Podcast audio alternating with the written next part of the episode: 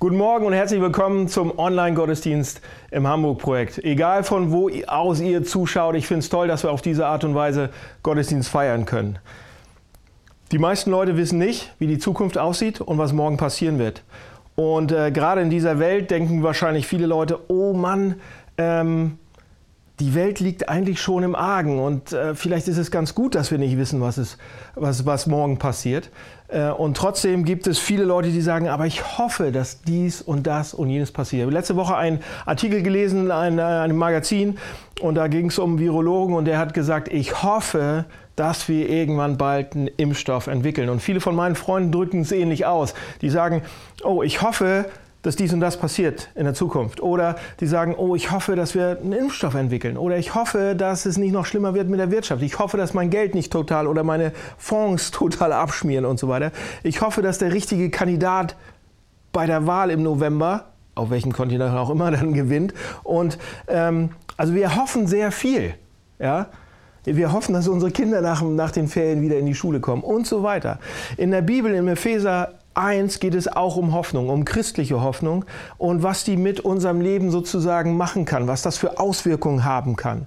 Also es geht um christliche Hoffnung heute und das gucken wir uns mal genauer an, wie das, äh, wie, was, was für eine Auswirkung das in unserem Leben eben haben kann. Und in dieser Woche geht es eher um die Grundlagen.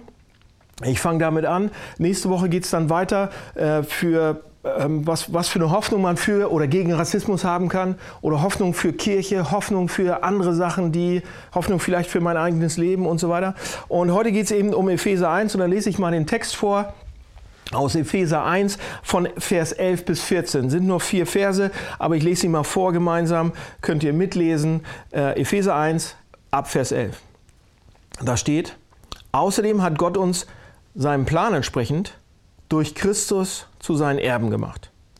Er, der alles nach seinem Willen und in Übereinstimmung mit seinem Plan ausgeführt hatte, hatte uns von Anfang dazu bestimmt mit dem Ziel, dass wir zum Ruhm seiner Macht und Herrlichkeit beitragen. Wir alle, die wir unsere Hoffnung auf Christus gesetzt haben. Auch ihr gehört jetzt zu Christus. Ihr habt die Botschaft der Wahrheit gehört, das Evangelium das euch Rettung bringt. Und weil ihr diese Botschaft im Glauben angenommen habt, hat Gott euch, wie er es versprochen hat, durch Christus den Heiligen Geist gegeben. Damit hat er euch sein Siegel aufgedrückt, die Bestätigung dafür, dass auch ihr jetzt sein Eigentum seid. Der Heilige Geist ist gewissermaßen eine Anzahlung, die Gott uns macht, der erste Teil unseres himmlischen Erbes.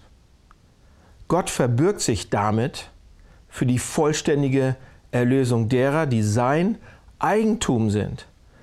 Und auch das soll zum Ruhm seiner Macht und seiner Herrlichkeit beitragen. Das ist der Text, den gucken wir uns ein bisschen näher heute an und ich würde gern mit uns zum Anfang beten. Jetzt sind wir bei der Predigt angekommen und jemand von euch sagt jetzt wahrscheinlich oder einige, oh, ich hoffe, Dan predigt nicht zu lange. Aber ähm, ich würde euch bitten, heute mal äh, dran zu bleiben bis zum Ende der Predigt, fast bis zum Ende des Gottesdienstes, weil ich verspreche euch, zum Ende des Gottesdienstes haben wir für euch ein spezielles Bonbon. Und da werde ich nachher noch ein bisschen mehr zu sagen, aber jetzt erstmal äh, gucken wir uns dieses, ähm, diesen Text an. Und das geht ja los mit Hoffnung. Ja, das Thema ist Hoffnung. Das Wort äh, Hoffnung kommt im Text ein paar Mal vor. Aber wenn wir das so auf Deutsch lesen, das Wort Hoffnung hat eine andere Bedeutung, wenn wir das lesen, wenn wir das benutzen im Deutschen, als jetzt das, äh, dieser biblische Text meint.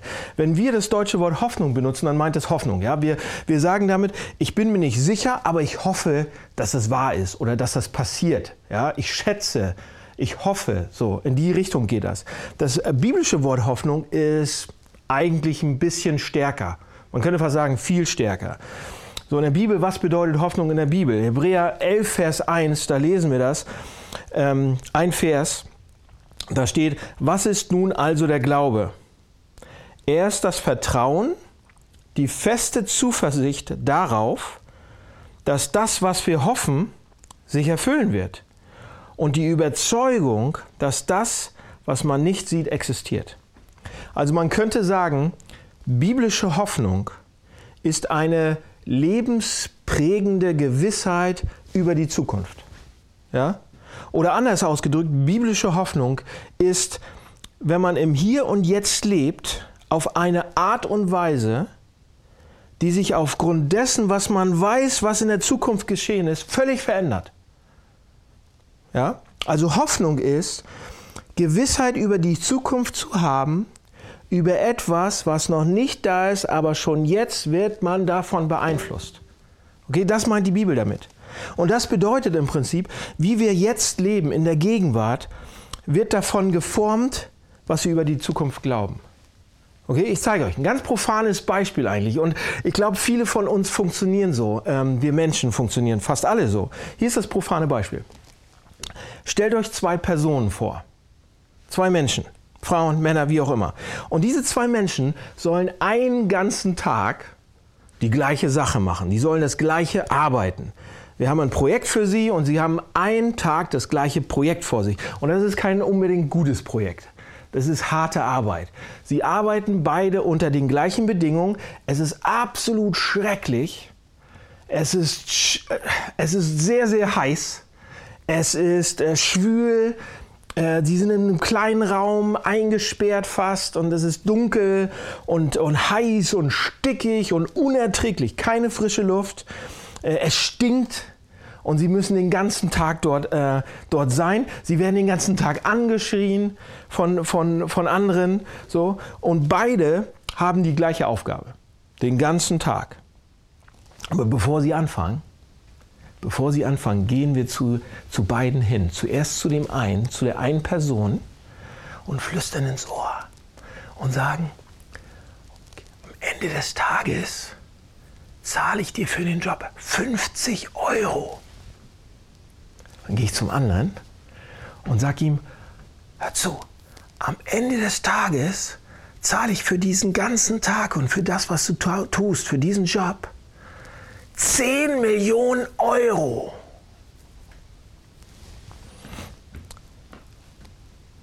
Was wird passieren? Was wird da passieren? Und ich, Leute, ich kann euch garantieren, und ihr wisst das auch, ich gebe es euch schriftlich, obwohl diese beiden Leute die gleiche Aufgabe haben, die gleiche Anzahl von Stunden arbeiten, unter den gleichen Bedingungen, äh, werden sie ihre Aufgabe und ihre Arbeit auf sehr unterschiedliche Art und Weise ausführen, oder? Ja, der eine wird sagen, meine Güte, ey, ich halte das nicht aus nach zwei Stunden, vielleicht nach zehn Minuten und wird sagen, egal, brauche ich gerade nicht, ich kann das, ich halte es nicht aus, ich gehe. Und der andere wird sagen, und schrubben und machen und sagen, ach, so schlimm ist es gar nicht, ich halte durch, ich halte durch, es lohnt sich, es lohnt sich, ja? Obwohl es stickig ist, obwohl sie mich anschreien, ganz egal. Warum? Weil die unterschiedliche Zukunft oder die, die unterschiedliche Hoffnung über die Zukunft bestimmt, wie sie sich in der Gegenwart verhalten. Profanes Beispiel. Pass auf, hier sind, ähm, wir machen mal ein bisschen weiter. Hier sind zwei Leute, stellt euch zwei Leute vor in Hamburg. Das ist die eine Person, die säkular ist. Ein Atheist vielleicht oder säkular oder ein Gnostizist oder wie auch immer, glaubt an Gnostik und sagt, okay, ich weiß nicht, ob es einen Gott gibt. Ich, ich, äh, vielleicht gibt es einen, vielleicht gibt es keinen. Aber ich glaube auf jeden Fall an Jenseits kann ich auch nicht so richtig glauben. Ich glaube, wenn wir sterben, dann ist es vorbei so. Ja? Äh, dann, dann, werden wir, dann werden wir einfach verrotten. Dann ist Schluss. Es gibt keinen Himmel, es gibt keine Hölle. Letztendlich wird irgendwann die Sonne explodieren und alles wird zu Rauch aufgehen und dann ist zu Ende so. Es gibt Leute, die denken das.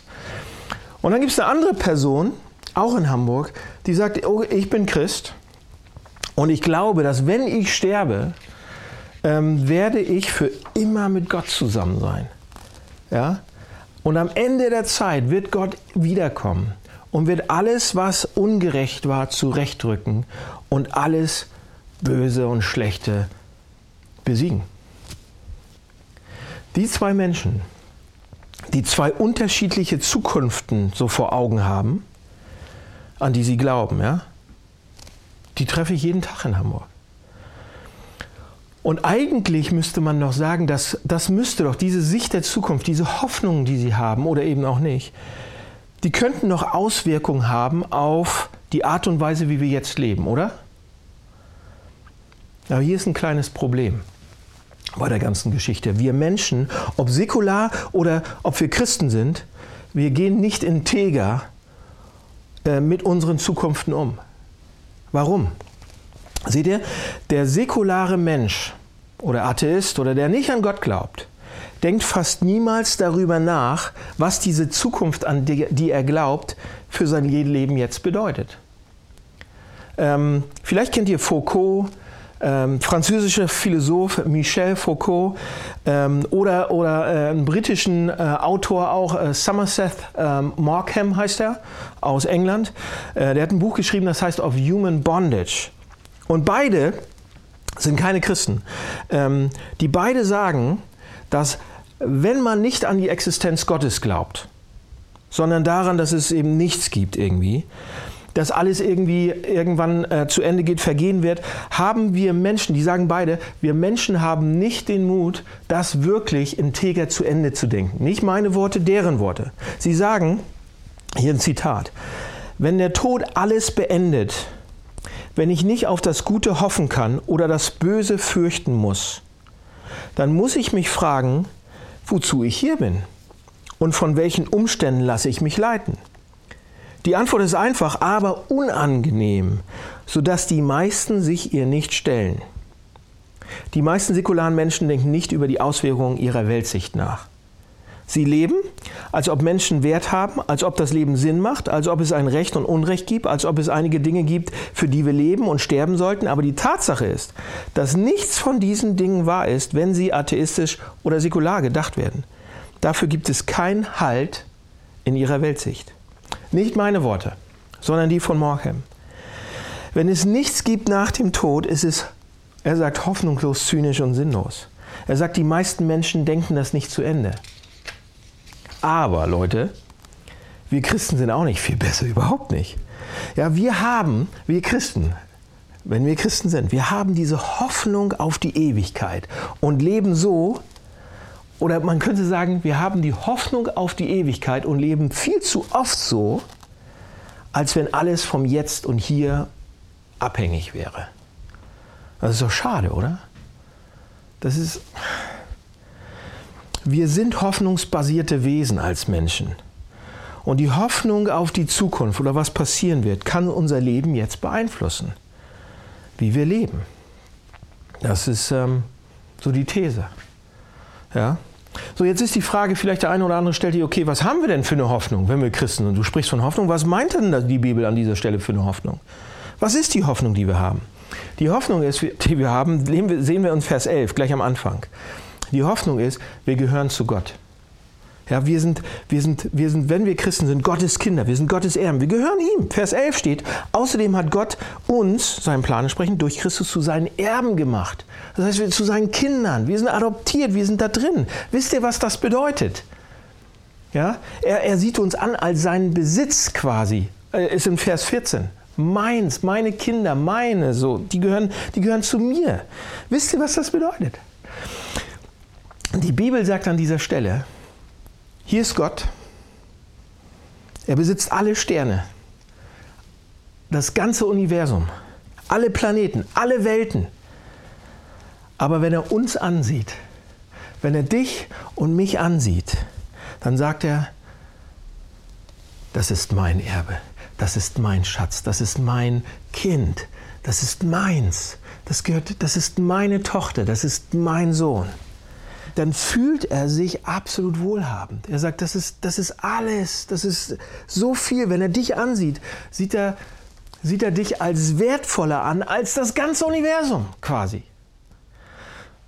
Und man könnte sagen, wir könnten sagen, ja, ich bin, wenn, wenn das stimmt, dann könnte man sich selbst sagen, ich bin ein besonderer Schatz Gottes. Wenn der Gott des Universums mich ansieht, steigt sein Herz auf. Er fühlt sich wohlhabend. Der große Gott des Universums ist bereit, all seine allmächtige Kraft zu benutzen, um mich zu beschützen, um mich zu retten, um mich zu sich zu holen, egal was es kosten wird. Seht ihr, jeder Mensch eigentlich, und mich eingeschlossen, wir leben oft für Applaus und für Wertschätzung und für Bedeutung und für Anerkennung. Wir wollen verzweifelt Bestätigung und, und äh, Bedeutung haben. Wir sehen uns danach Beifall und Anerkennung, all diese Sachen zu kriegen. Ähm, Leute, wenn wir das hier verstehen, wie Gottes Sicht auf uns ist, dann müssen wir diesen ganzen Sachen nicht mehr nachjagen. Wisst ihr, was es bedeutet, Gottes geschätzter Besitz zu sein? Wir sind, Leute, wir sind so oft wie diese Prinzessin oder dieser Prinz, der von hinten einen mit der Keule rübergekriegt hat und nicht mehr genau weiß, was er ist und wer er ist und eigentlich auf der Straße lebt und vom Dreck frisst und irgendwie nicht mehr weiß, wer er ist und seine ganze, sein, sein, seine Herkunft, seine, sein, seine Macht, sein Königreich vergessen hat. Wir sind so teilweise, wir leben so. Und wenn wir abends ins Bett gehen und uns rumwerfen und nicht einschlafen können, weil uns jemand beleidigt hat. Oder weil uns jemand, jemand nicht bemerkt hat. Weil uns irgendwas verdreht oder wir uns weggeduckt haben und wir sagen, ah, Leute, wenn wir das hier wissen, wenn das reintropft, wie können wir dann Groll haben? Oder, oder über unseren verletzten Stolz weinen? Oder, oder wie können wir uns fühlen, wie als wenn als wenn wir uns sagen, oh, ich glaube, die mögen mich nicht oder oh, ich glaube, ich, ich mag mich selbst nicht oder äh, die Menschen schätzen mich nicht oder sie unterschätzen mich die ganze Zeit. Meine Güte, wenn das mir auf der Zunge zergeht, dass der eine, die eine wahre Person, auf diese ankommt, Gott, sagt, das ist mein geschätztes Kind. Ja, und hier steht, wir sind Gottes Besitz, wir sind Gottes, wir gehören zu Gott. Lasst euch das mal auf der Zunge zergehen. Wir sind seine Seins. Lasst euch das mal auf dem Herzen zergehen. Und jetzt fragt der eine oder andere vielleicht, okay, wie wird man denn Gottes Besitz? Gottes Kind. In Vers 12 steht das hier. Ähm, Christ ist jemand, also Gottes Kind ist jemand, der auf Christus hofft.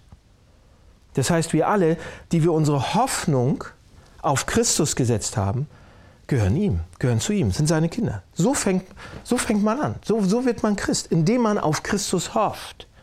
Man setzt seine Hoffnung auf Gott. Man hofft auf Christus. Man setzt, man setzt äh, so sein Denken, sein, sein Herz auf Jesus Christus. Und ich sage, hä, wann ist man Christ genau? Wie, wie, wie passiert das, dass man seine Hoffnung auf Christus setzt? Einige von euch sagen vielleicht sogar, ja, ich weiß nicht genau, ob ich das gemacht habe. Oder sie sagen, oh, ich weiß ganz genau, dass ich es noch nicht gemacht habe. Ich bin auf keinen Fall noch nicht Christ so. Und die Frage, Daniel, wann ist man genau Christ? Wann, wie passiert das, dass man seine Hoffnung auf Christus setzt? Und das ist Vers 13. Da steht, das ist eigentlich eine wunderbare Definition davon, wie man Christ wird. Hier steht, auch ihr gehört jetzt zu Christus, ihr habt die Botschaft der, Wahrheit gehört, das Evangelium, das euch Rettung bringt. So, wenn man, hier, hier ist, was hier steht, wenn man Christ wird, bedeutet das nicht, dass man etwas tun muss. Ganz viele Sachen tun muss und sein Leben in Ordnung bringen muss, das, das steht da nicht. Man wird Christ, indem man etwas hört. Man hört ein Wort, eine Botschaft, ein Inhalt. Man hört, hier steht das Evangelium. Und dieses Evangelium, die gute Nachricht ist das eigentlich, heißt das übersetzt, die gute Botschaft, das Gute, was passiert ist, das sind in erster Linie nicht, oh, die dicke Bibel und Ratschläge und Ethik und alle diese Sachen und, und, äh, und Moral und was, was ich alles machen muss und was ich tun muss und was ich machen sollte und wie ich mich verhalten sollte. Nein, nein, nein, nein, nein. Das Evangelium dreht, geht darum, was jemand anders getan hat. Was getan wurde. Ja? Als Jesus Christus in die Welt gekommen ist, äh, sagt Johannes 1 uns, ähm, er kam zu den Seinen, aber die Seinen kannten ihn nicht. Ja?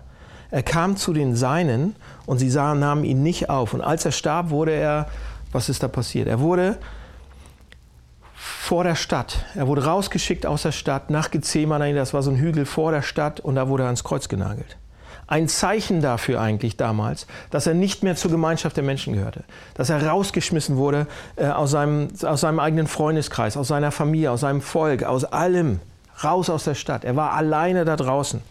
Und am Ende seines Lebens war er sogar auch ohne Gott in der ganzen Welt.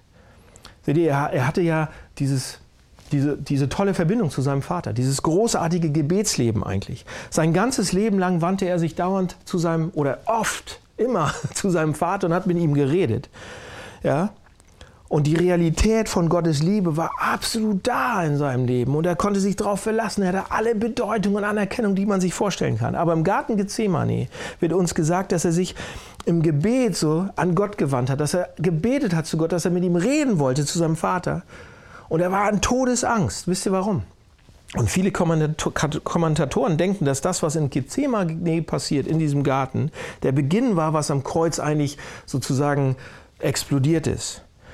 Nämlich Jesus wandte sich in dieser Situation kurz vor seinem Tod zu Gott und wollte mit ihm reden, hat seine Gebetstür geöffnet, hat gesagt, ich will mit dir reden. Und da war niemand, der zugehört hat. Und Jesus schreit dann am Kreuz. Er schreit, als er gekreuzigt wird, mein Gott, mein Gott, warum hast du mich verlassen? Allein. Er war ohne Gott. Jesus wurde ausgeschlossen. Er war am Ende seines Lebens ohne Gott und daher ohne Hoffnung.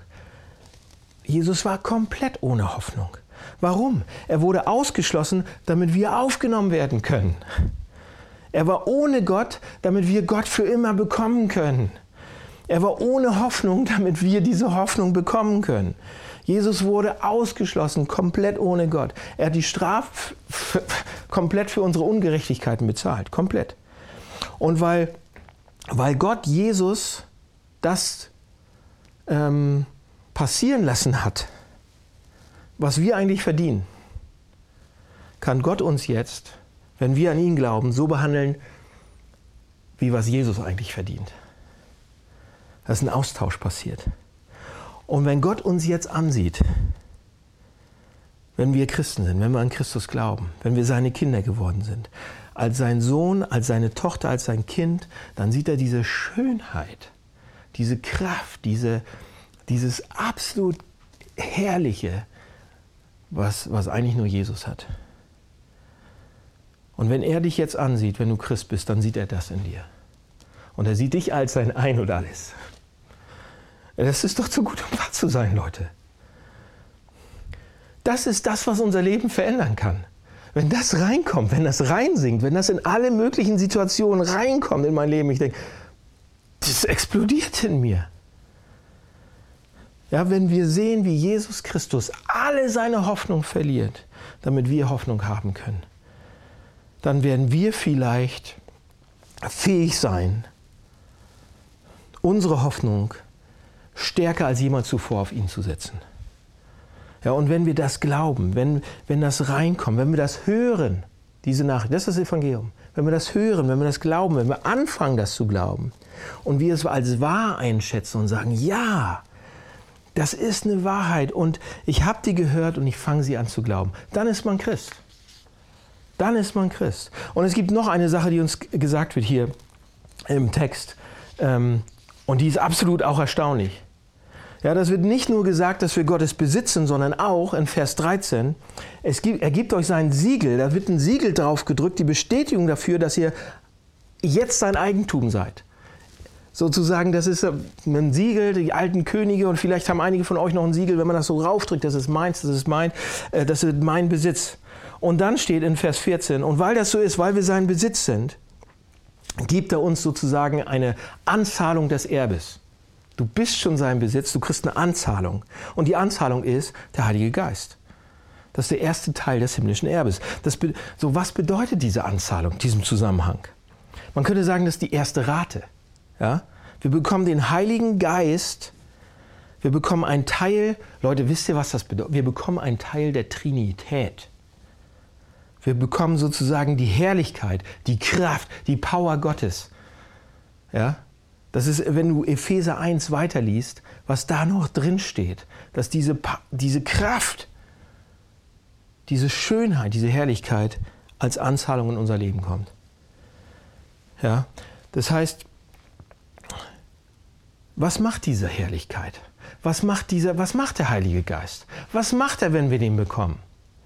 Seht ihr, wenn Gott so auf uns zukommt, dann wird er und, und uns den Heiligen Geist als Anzahlung gibt, dann wird er uns verändern. Er wird uns verschönern, verbessern. Ähm, Es wird, es wird quasi so perfekt und so mächtig und so verwandelnd sein, dass, dass es die ganze Welt und das Schlechte und Böse eigentlich abwischen kann. Und das, was in mir falsch ist und so, das wird langsam und langsam verändert werden können. Der Heilige Geist, wenn er in unser Leben kommt, ja, wenn wir an Christus glauben, dann ist es ein, tatsächlich eine erste Anzahlung von, von dem, was kommen kann, von, von der Herrlichkeit Gottes. Und Leute, wir unterschätzen diese Veränderung, die das bringen kann, immer wieder, die das bewirken kann. So, einige Leute haben dramatische Veränderungen, andere nicht. Aber jeder, der seit längerem Christ ist, weiß, wenn das in dein Leben kommt, dann kann sich das revolutionieren. Dann wird sich das revolutionieren. Wir werden Dinge denken, die wir vorher noch nicht gedacht haben. Wir werden Dinge fühlen, die wir zuvor noch nie empfunden haben. Ja, wir, haben, wir bekommen, die Bibel nennt das eine neue Identität. Und jeder, Leute, am Anfang, jeder, der ins Christentum kommt, erwartet erstmal nur kleine Veränderungen. Ja? Niemand hat eine Ahnung davon eigentlich, wie groß diese Veränderungen sein können. Denn niemand hat eine Ahnung davon, wie diese zukünftige Herrlichkeit, die er uns jetzt schon als Anzahlung gibt, eigentlich wirklich ist. Ja, wenn wir Christen werden, dann, dann, müssen wir zugeben, dass wir Leute nicht in der Lage sind, das zu sehen als, als Anfang. Und die meisten Leute, die dann Gott irgendwie Christen werden und Gott einladen und sagen, ja, die erwarten ein paar Veränderungen. Und das ist so im Bild gesprochen, als wenn Gott hier ja mal herkommen soll in meine alte Hütte, in mein kleines Haus und so ein bisschen reparieren soll. Mein inneres Leben und mein äußeres Leben irgendwie ein bisschen reparieren soll und die Dachrinnen ein bisschen heil machen und ein bisschen anstreichen das Haus, so dass es nicht zusammenfällt, das Dach gerade machen. Er streicht, er reinigt die Dachrinnen, er haut ein paar Nägel rein. Leute, aber wisst ihr was? Gott ist nicht hier. Gott macht das nicht. Gott kommt nicht in unser Leben, um einfach nur ein bisschen an unserer alten Hütte rumzufeilen und das ein bisschen schön zu machen. Er kommt um unser, in unser Leben. Er schickt uns den Heiligen Geist und schickt ihn in unser Leben, um aus uns ein gewaltiges, herrliches, wunderbares Schloss zu zimmern, zu bauen. Er wird uns in etwas unendlich Größeres und Wunderbareres verwandeln, als wir uns vorstellen können. Denn die Sache, die in unser Leben kommt als Anzahlung, ist, ist nicht nur der Heilige Geist in allgemeinem inspirierenden Sinn so, sondern ist die zukünftige Herrlichkeit Gottes, ist ein Teil der Trinität. Unterschätzt diese Neue nicht, unterschätzt die Frische nicht, die das bringen kann, unterschätzt nicht die Kraft, die damit reinkommen kann. Ja, und bei vielen von, von uns laufen Dinge falsch. Ja, und, und wir wissen nicht, was morgen passiert und heute und unser Verhalten und alles und, und wir haben fast aufgegeben, uns zu ändern an vielen Punkten. Wirklich? Wer weiß, was das hier bewirken kann? Es gibt nichts Falsches. Es gibt nichts Böses. Es gibt keine Schuld. Es gibt keine Angst. Es gibt keine schlechte Angewohnheit. Es gibt nichts Falsches in dir, mit dir, was diese Sache nicht verändern könnte. Seht ihr, was uns hier angeboten wird? Zum Schluss möchte ich nur sagen, Leute, dass es wert ist, alles aufzugeben, um das hier zu bekommen. Es gibt nichts, was wir nicht bereit sein, bereit sein sollten aufzugeben, um das hier zu bekommen. Um das mehr, diese Art von Hoffnung, diese Art von Kraft, diese Art von Herrlichkeit, diese Art von Macht, diese Art Zukunft, wenn es wirklich einen Gott gibt, ja, der die Quelle aller Schönheit ist und aller Freude und Kraft, und wenn wir ihn kennenlernen können, er uns zur Verfügung steht und, und, und er uns sagt, wie wir das hier bekommen können, wenn es diese Chance gibt, dass das alles durch Jesus Christus verfügbar ist, sollten wir dann nicht bereit sein, alles andere aufzugeben und zu sagen, das will ich haben, das verändert alles. Ja, ständig kommen Leute zu mir und sagen wir, ja, ich bin interessiert, Christ zu werden. Ich finde das ganz interessant, was du auch sagst und so weiter. Ähm, aber wenn ich das wirklich öffentlich mache, das könnte meine Karriere schaden. Die Leute denken, ich bin verrückt geworden. Oder das könnte bedeuten, dass ich nicht mehr so leben kann, wie ich gelebt habe. Das könnte bedeuten, dass ich nicht mehr so viel Sex haben kann, wie, mit wie vielen Leuten auch immer, wie ich das eigentlich haben möchte. Und mit wem und wann. Meine Güte. Wenn wir das hier haben könnten, Wie um alles in der Welt sollte mich irgendwas anderes aufhalten, wenn ich das verstehe, was mir mir angeboten wird. Und Leute, ihr werdet niemals diesen Absoluten treffen, es sei denn, er wird zum Absoluten für euch. Ihr werdet niemals den Höchsten begegnen, es sei denn, das wird das Höchste für euch. Es ist ein Alles- oder Nichts-Angebot. Es ist nicht nur so, oh, ich versuche das mal ein bisschen. Leider nicht.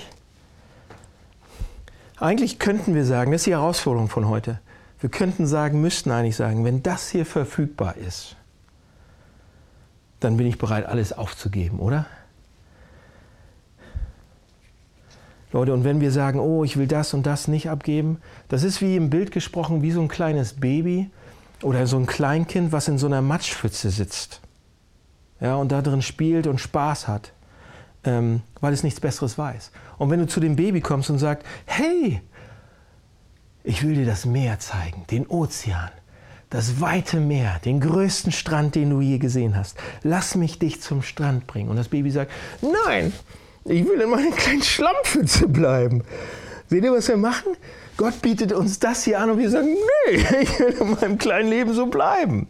Wenn du Christ bist und diese Hoffnung mal geschmeckt hast und kennenlernst und deine Zukunft kennst und mit ihr lebst, dann werden sich Dinge verändern. Wenn du das hier verstehst, wisst ihr, was dann passieren kann, passieren wird? Du wirst Freunden, Kollegen, Nachbarn ähm, das erzählen wollen. Von dieser Hoffnung, die dir ist, weil sie platzt.